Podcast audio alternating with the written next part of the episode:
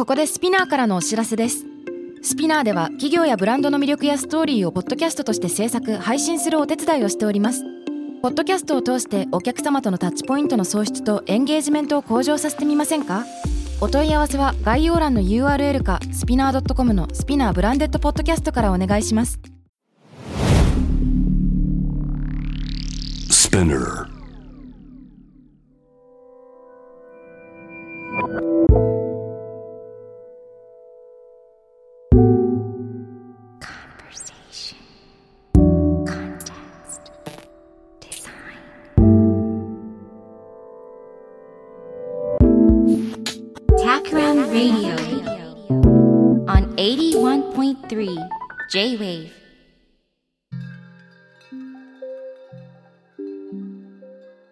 渡辺幸太郎がナビゲートしている J-Wave Takram Radio、えー今回のテーマはクラフトとクリエイティブの関係。朝顔と山椒をヒントに。というテーマでお送りします。さあちょっとミステリアスなタイトルですがクラフトというのはものづくりとかものづくりのこだわりをイメージしてます。まだないものを作って世に問うていく。ってね。で、えークリエイティブの関係って、まあ、クラフト自体がすでにクリエイティブだとは思うんですけれども、これとあるワークショップのテーマでクラフトとクリエイティブの関係を話そうっていうそういうセッションがあったので、えーそこから引いてきてます。まあ、クラフトとクリエイティブ。またはクラフトとコミュニケーションと言ってもいいかもしれません。結局、作ったものを作っただけでは世の中に届かないから、コミュニケーションを取っていかなきゃいけません。それを世の中にどう発信していくのか。クラフトとクリエイティブまたはクラフトとコミュニケーション。まあだからこの二つの C ですね。二つの C をどう寄り添わせていくのかという問題意識なんですね。これは数人の経営者の方々ととあるワークショップに参加した時の議論の流れ。これをまあ僕なりの編集と作法で今日お話しして紹介してみたいなと思ってるんだけど、その場に参加していたのは何人かいたんですが、特にファブリック東京あのスーツとかを作っていて、ゲストにも来てくださいましたか？代表の森さんですね。あと、ファーイーストブリューイング、えービールを作ってらっしゃる山田さん。で、他、あの、数名の方がいらしたんだけど、この何人かの人が参加していたワークショップでした。さあ、ものづくりのブランドにとって、クラフトに取り組んでいるブランドにとって、クリエイティブの力をどう活かしていけるか。でですね、まあ、3つの問い、問いかけみたいなのを軸に話題が展開していきました。これは最初から3つの問いがあったってわけじゃなくて、まあ、あくまでいろんな話が盛り上がったんだけど、参加者の皆さんとの話題を振り返ってみると、大体3つに分けられるかなと。で、自己的に分析して、3つの問いあったかなと思います。まず1つ目。パッと見て、自分のブランドの製品だと分かるかってね、自社と伝わっていくのか。これすごく大事だなっていう話がありました。なんでかっていうと、例えばファブリック東京の森さんなんかは、よくそのスーツをね、仕事柄、あのもちろん作るわけですけれども、スーツというのは目立つためにあるものじゃなくて、どちらかというと、そのビジネスパーソンの間で形が同じであるとか、あのコードが揃っているっていうその合理的な判断で着られるものだから、目立っていいものではないですよね。なんだけれども、うん、地味になりすぎてしまうとか特徴がなさすぎてしまうと、えー自分たちのものだよというのが伝わりにくい。ここにちょっとした矛盾があるんだけどどうしたらいいだろうかっていうような問題意識がありました。ブランドアイコンなんていうのも連想されますよね。例えば、ブランドアイコンだと、色とかロゴ、よくアイコンとして取り上げられるんじゃないでしょうか。エルメスだったら、あの、オレンジ色の箱とかオレンジ色の紙袋、よく連想するんじゃないかと思います。あれって確か、なんか、戦争中に物資が限られて紙の材料がなかった時に手に入る紙の素材がオレンジ色だった。から、そこから、箱や紙袋というのがオレンジ色、ね、使われ始めて。で、また物資が手に入るようになって戦争が終わった後も、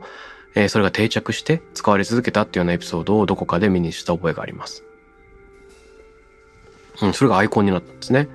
あともう一つ連想するのは、あの、フランスにマルタン・マルジェラという、これもファッションブランドありますよね。あのマルジェラってタグがついていて、布のタグですけれども、あれが四隅に仮縫いの状態でついてるんですよね。だからしっかり縫い付けてあるんじゃなくて、すぐハサミで4箇所チョキチョキチョキチョキっと切ると、タグが外れる。こう仮縫いっぽい感じになってる。で、しかもそのタグもでっかくブランドロゴが載ってるっていうんじゃなくて、なんか数字の羅列なんですよね。0番から23番までの数字がこう羅列されてるんですよね。で、えー、ロゴは載ってない数字しかないんですね。で、そこに丸が一つ囲ってあるんですよ。例えば11っていう数字に丸があると、これはカバンのラインである、バッグのラインであるということを知らせている。なんで、えー、マルタン・マルジェラっていう名前を示すのではなくて、あくまでその匿名なものというか、ロゴを隠蔽しながら、え、それを外せる。ね、外してしまって、着る人一人一人が自分で着こなすということがイメージされて作られてるんだけど。でも、ちょっと矛盾というかね、あのー、実際には、その四隅の仮縫い、むしろ取らずに取っておく。そのちょんちょんちょんちょんってこう4箇所についてるのがマルジェラだから、むしろかっこいいじゃんとか言って、ロゴっぽくなってしまって。逆にそれがアイコンとして定着している。これは作り手の意図とは違うんですが、実際に、え、そういうことになってるのかなと思います。現象として面白いですよね。匿名性が、まあ、意図されていたのに、逆の結果になった。さて、エルメスのオレンジ色にせよ、マルジェラの仮縫いタグにせよ、必ずしも最初から意図的に作られたものじゃないっていうのは面白い。作り続けてみる。で、振り返ってみるとそこに物語が付随してきていて、えー、偶然を取り入れるような形でブランドのアイコンになっていくってことが起こり得るんですね。結果的に生まれたものづくりを、えー、面白がっていく姿勢ってのがあるのかなと思います。だから全てが計画通りにいかなくてもいいよということを教えてくれているのかもしれません。もう一つ言うならば、オレンジも仮縫いも結構さりげないと思うんですよね。で、もちろん、ちょっと蛍光っぽいオレンジだからエルメスの箱っていうのは色としては目立つかもしれないけど、あくまで紙袋、箱なので、えー、買った人はわかる。もらった人はわかるが、まあ使ってる時は、あの目にしません。普段は目にしないんですね。あとマルジェラの仮縫いも、やっぱりちょっとしかその糸がついてないわけだから、そんな主張するものではない。あとすぐ取れそうな、なんかその弱さがある。面積も別に大きくありません。あのー、ここ数年の流行りのドーンとブランドロゴを載せるとかっていうカルチャーとはまた別なんですね。だから主張しすぎないけど、わかるよというのはさじ加減、奥ゆかしさみたいなのがあるのかもしれません。さて、これらの二つっていうのは、ちょっとヨーロッパのアパレルにね、集中してしまってるから偏ってるかもしれないし、全然網羅的な思考とかじゃないんだけど、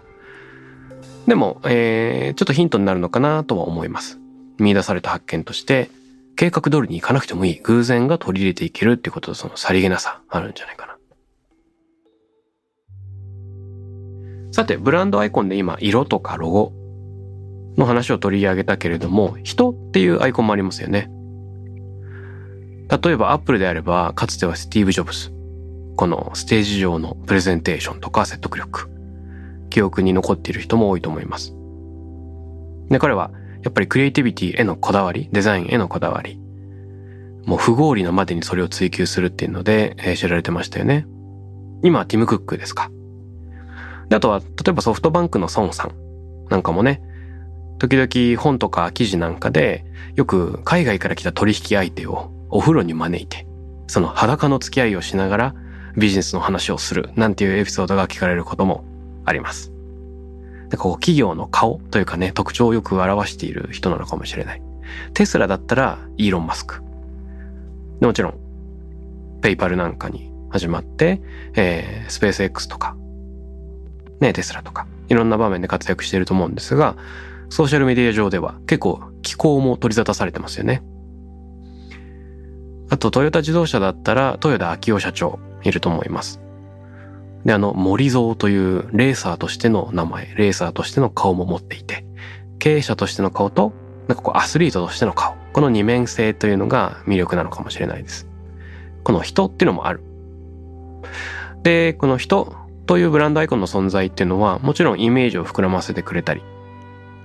ブランドにキャラクターとかね、思想を寄り添わせる力があるのかもしれません。でも、これはあくまで物語の部分とかイメージに寄与するものであって、クラフト、ものづくりそのものではないわけですよね。あくまで入り口やサイドストーリー、ブランドに厚みを与えるものとして機能する。だから、そのクラフトの本質、こだわって作っているものの本質というところをどうやって伝えていくのかという問いは依然残されたまま。アイコンだけでは伝わらない。そこに面白さの本質があるかもしれない。ということで、え二つ目の問いにつながっていくんですね。二つ目の問いは、マニアックなクラフトの深掘り、クラフトのこだわりは、クロートにしか伝わらないのだろうかということです。このクラフトとクリエイティビティの関係でね。マニアックなクラフトのこだわりはクロートにしか伝わらないのか？という問い。なんて言ったって、えー、ストーリーだけではないですからね。その、ものそのもの。スーツだったら、その仕立てかもしれないし、えー、型かもしれないし、えー、縫いの部分かもしれません。ビールだったら、細かな味わい、香り。お酒でも衣服でも、作ることをこだわりまくると、どんどんディテールに入っていくかもしれません。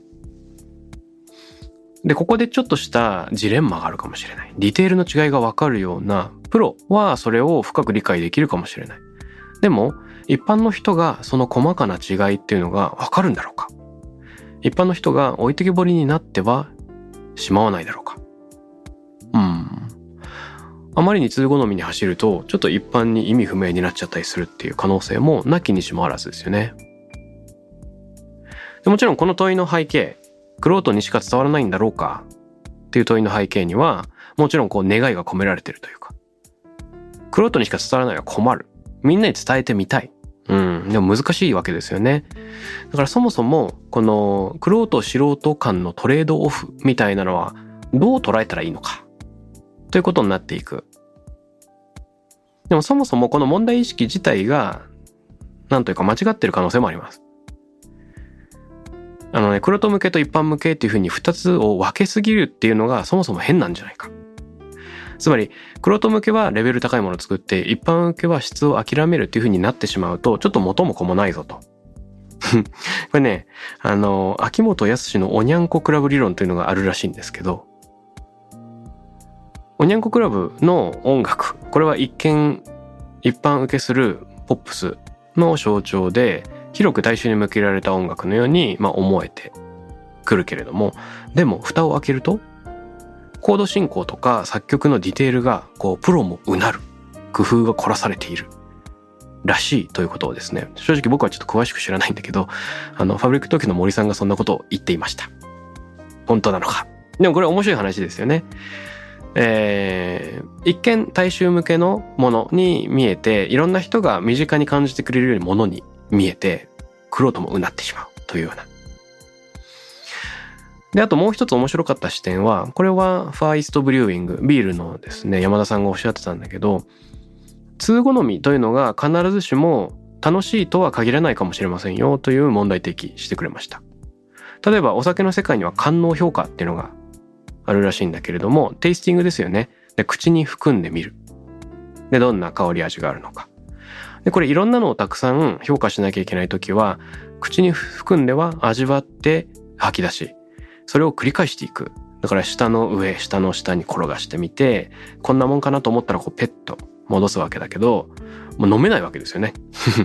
で、これは数をこなしていくと、もちろんどんどん感覚が鋭敏になって比較検討できるようになってくるかもしれない。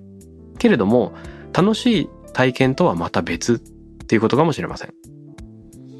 確かあの吉田健一の主演っていう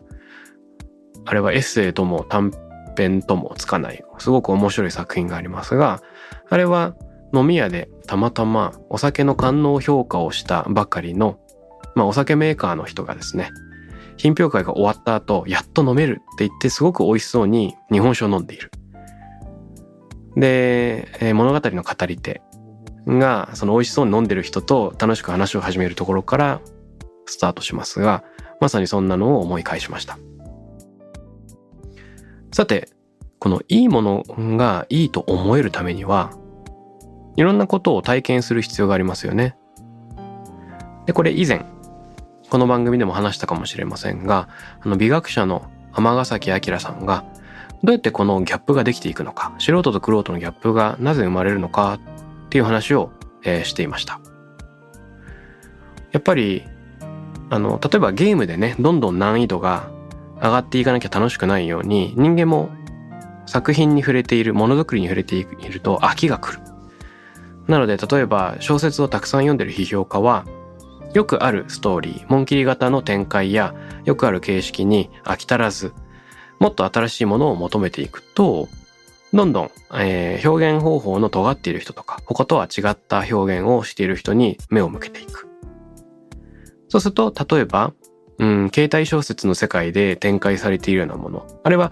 やっぱり泣けるとかね、感動するっていう、ある種答えが決まっている、結論が決まっているっていうふうに評論家の人が思ったりすることがあって、えー、そうすると、結果が見えてるものっていうのはどうも楽しめない。もっと独自の体験ができるような作品に触れたいと思うことがあるかもしれない。まあ、こんな感じで、素人筋と玄人筋の趣味がどんどんこう乖離していってしまうんじゃないかっていうことを論文に書いています。これなるほどと思うんだけど、こうさらなる問題意識が生まれてくるわけです。なんかさ、その素人と玄人のギャップが広がりすぎちゃうと面白くないじゃないですか。で、僕は多分小説をたくさん読み込んでるわけじゃないから多分携帯小説でも感動するタイプだと思うししかし玄人筋の本でも感動したいわいってこう思うわけですよ。だから素人側にいる人がどうやったら玄人に近づけていけるのか。この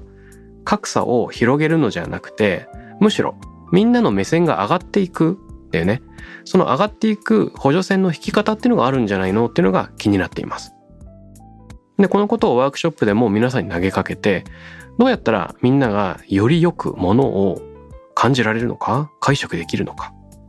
そんな工夫ってありえないでしょうかみたいなのをブレストしました。だから、えー、次の問いにつながっていくんだけれども、クラフトのこだわり、ものづくりのこだわりをどう広く伝えていけるのか。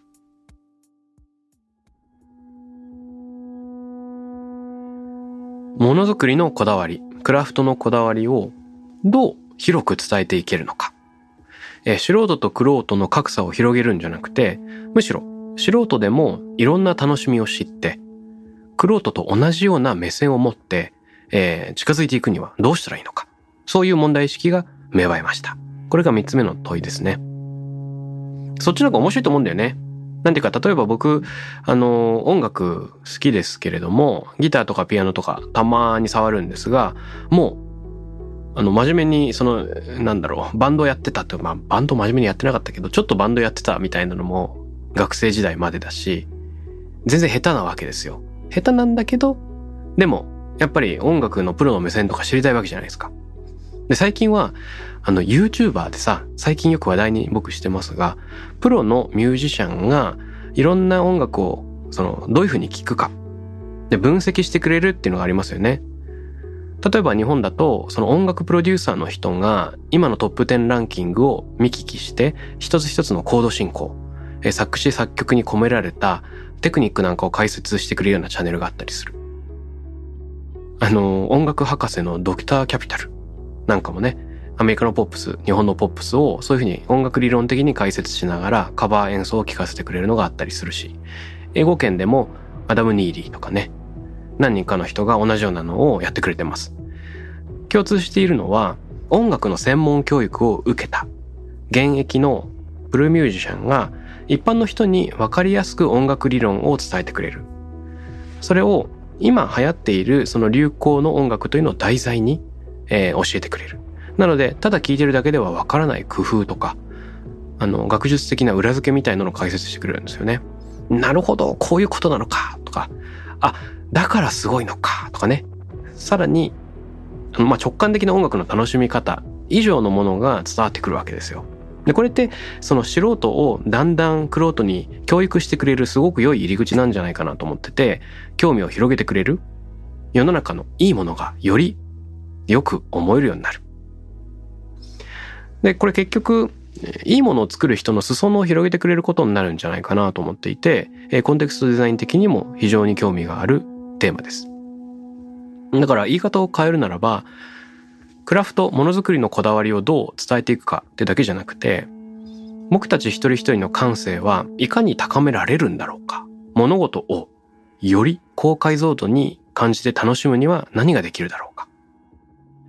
それはね、やっぱ物を作ってる側の人の責任でもあると思うんですよ。僕は勝手にそういうふうに思っちゃうんだよな。あの、通好みのデザインをたくさん作っていくというよりは、どちらの人もいいなと思える。その入り口をどうやって作るのか。で、個人的にヒントになる考え方が2つあると思ってます。1個目が朝顔なんだけれども、朝顔はね、ちょっと以前も紹介したかもしれません。千利休の朝顔がどうもすごく綺麗らしいぞっていうのが 安土桃山時代にこう噂になったと。で、秀吉がその噂を聞きつけて、おちょっと利休の朝顔見たいぞよと。言っていいかいっつって利休のお家に行くわけですよね。で、秀吉、そのお庭に踏み、足を踏み入れるんだけれども、なんとあらかじめ千利休が庭にある朝顔を一輪残らず、ハサミでも切ってしまっていた。で、本当は満開だったはずの朝顔が全然ないっていう状態で、もう秀吉はがっかりですよ。しょぼんとして、でなんだないじゃんつって。期待してきたのにって、だいぶテンション低くしながら茶室の中に入ると、一輪だけ花入れに朝顔がいけてある。で、ここで感じる。まあ、そんなエピソードがあります。これ千利休としてはものすごく大胆なことをしますよね。庭にある自慢の朝顔。全部切り落としちゃう。あと、秀吉がめちゃくちゃ怒るとも限らない。だからいかにも怒りそうじゃない。でもそれであえてね、切り落として、あの、秀吉の期待値をぐーっと上げておきながら、全然ないっつって、なんかテンション下がっちゃって。でもそこでテンションが下がったからこそ、茶室に入った時に、多分無人の茶室に入るわけですよね、一人、秀吉が。そこで、朝顔と一対一で対峙する。で、静かな薄暗い茶室の中で一輪と目が合う。その時に多分痺れたと思う。うん。これは秀吉の感じる力を引き出したというふうに言えるかもしれません。確かにバーッと満開の朝顔っていうのはそれはそれで綺麗かもしれないんだけれども、たくさんあるっていうのはそれだけ希少性が低いということでもあるもんね。だから一個だけに焦点を絞る。例えば美術館でもホワイトキューブの展示室の中に真ん中にポツンと一つだけ作品が置いてあったら、やっぱり作品がすごく大事にされてる印象を受けると思うんです。まあ、そんな感じで、一点に見てほしいものを絞り込む、そういう引き算の力が働いてると言えるかもしれません。この朝顔。だから、僕たちが何かクラフトをしているとして、ものづくりをやってるとしてね、あえて切り落とせる朝顔っていうのがあるんじゃないか。これをメタファーとして考えてみようっていうのがその1です。これによって秀吉は、うわ、朝顔すごいって感じたと思うんだよね。そのありがたさを感じる気持ち、ありがたさっていうのは感謝する、 grateful に思うということだけじゃなくて、レアである、珍しい、ありがたいってね。そのありがたさ、朝顔のありがたさというのをありありと感じる。そういう補助線が引かれてる。で、二つ目は山椒ですね。これ山椒ちょっと個人的なエピソードなんだけど、びっくりしたことがあるんですよ。ちょっと家で、あの、中華料理の出前を頼んでですね、四川風のめちゃくちゃピリッとした痺れる麻婆豆腐食べてたのね。で、その時、何種類か生ビールを買いまして、ちょっと飲み比べをしてみたんだけれども、山椒を食べた後、たまたまエビスビールを一口飲んだ瞬間に、あれ？あれ？ってなったわけ。いや、なんでかっていうと、あの、ピリッと痺れるとさ、相当麻痺してるから、味がわかんなくなるのかなって最初は予期してたんですね。で、味がわかんないのかと思いきや、むしろ今まで感じられてなかった華やかさとか、そのフローラルの広がりみたいなのがブワーッときたんですよ。びっくりしちゃって。なんだこりゃと。そういうことがあったんですよって、ファーイストブリングで山田さんに言ったら、山田さんが、あ、それはさもありなんです。みたいなリアクションがあって、実は山椒というのは、この味覚をより鋭敏にしてくれる、そういう働きがあるんですよ、と。で、この具体的な科学的なことがどういうのかわかんないんだけど、まあ感覚的にはこう未来を開くというかね、これは強制的にな秀吉が朝顔を絞り込んでもらったことによって感じる力が引き出されたように。こう参照によって香りとか味わいっていうのの、まあ、僕自身の感じる力がこう引き出された。わけですよね。今まで感じられてなかった香りを山椒の導きによって感じられるようになった。だから今後は四川麻婆豆腐食べなくても多分エビスビール飲んだ時にこれが蘇ってくると思うんですよ。あ、これこれみたいなね。こう、より糸の中から細かなフローラルのニュアンスを手繰り寄せて、えー、紐解けるようになってきたのかもしれない。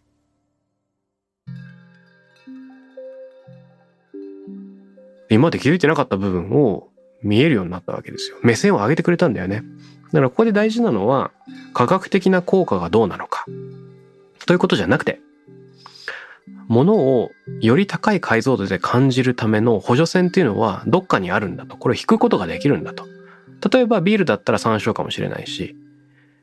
えー、他のものを作ってるとしたら自分たちが作ってるより良いもの。この良さを引き出してあげる、より感じさせるようにするには何ができるのか。ものづくりのこだわりに気づくためのきっかけを仕込めるんじゃないか。それは例えば YouTuber の音楽理論の語りかもしれないし、えー、ストーリーと共に届けることかもしれません。朝顔的なアプローチは、ものを絞り込んで、中視点を定める。だから引き算的な考え方ですよね。一方、参照というのは、足し算的。何か新しい要素を加えることによって、むしろ目線を上げていく。なので、えー、この番組聞いてくれてるリスナーの皆さんの中にはね、ものを作ってる人いると思うんですよ。それが形があるものであれ、えー、画面内とか形がないコンセプトだったりするかもしれないんだけど、あなたが引き算できる朝顔は何なのか？で、あなたが足し算できる参照は何なのか？というね。あらゆるものづくり、クラフトに取り組む人に、え生きてくるかもしれない考え方なんじゃないかなと、勝手に思っています。こんな風に3つの問いを軸に展開してきました。1つ目は、パッと見て自社の製品と伝わるか、こうブランドアイコンの話から始まり、で2つ目に、一見分かりづらいクラフトの本質があるときに、その素人向けと玄人向け、この矛盾をいかに解いていくかっていう話。で、三つ目の問いとしては、こだわりを広く伝えるために、むしろ素人の人が玄人目線を持てるようにするにはどうしたらいいか。その導きとして、朝顔、山椒みたいな、えー、メタファーが登場しました。これね、えー、何人かの経営層の人と会話する中でしかたどり着かなかった二つのメタファー。これすごく面白く捉えています。もしリスナーの皆さんも、うん、僕の業界だったらこれが朝顔かなとか、私の世界だったら参照的にはこういう事例があるよ、みたいなのを、ハッシュタグタクラム813で教えてくれたら、すごく嬉しいです。ということで、えー、これね、タクラムの中でもいろんなものづくりしてるんだけれども、コンテクストデザイン的なものづくり、皆さんに刺激されて僕もなんかこう本を新たに編んでみようかなとか思ってるんだけど、朝顔山椒ヒントに考えてみたいと思ってます。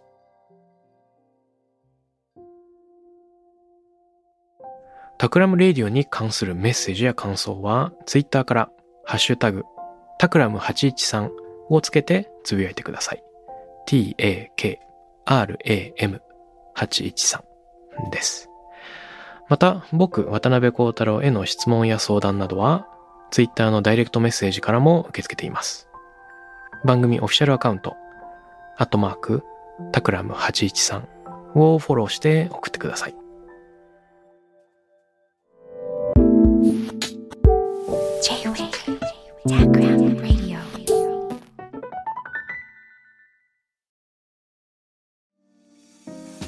ここでスピナーからのお知らせです。現在さまざまな企業のブランデッドポッドキャストを制作しているスピナーでは自社開発したポッドキャスト管理システムソニックボールを用いたオリジナルのアンケートを実施しています。リスナーの属性データを可視化することで御社のニーズに合わせたコンテンツ制作が可能になります。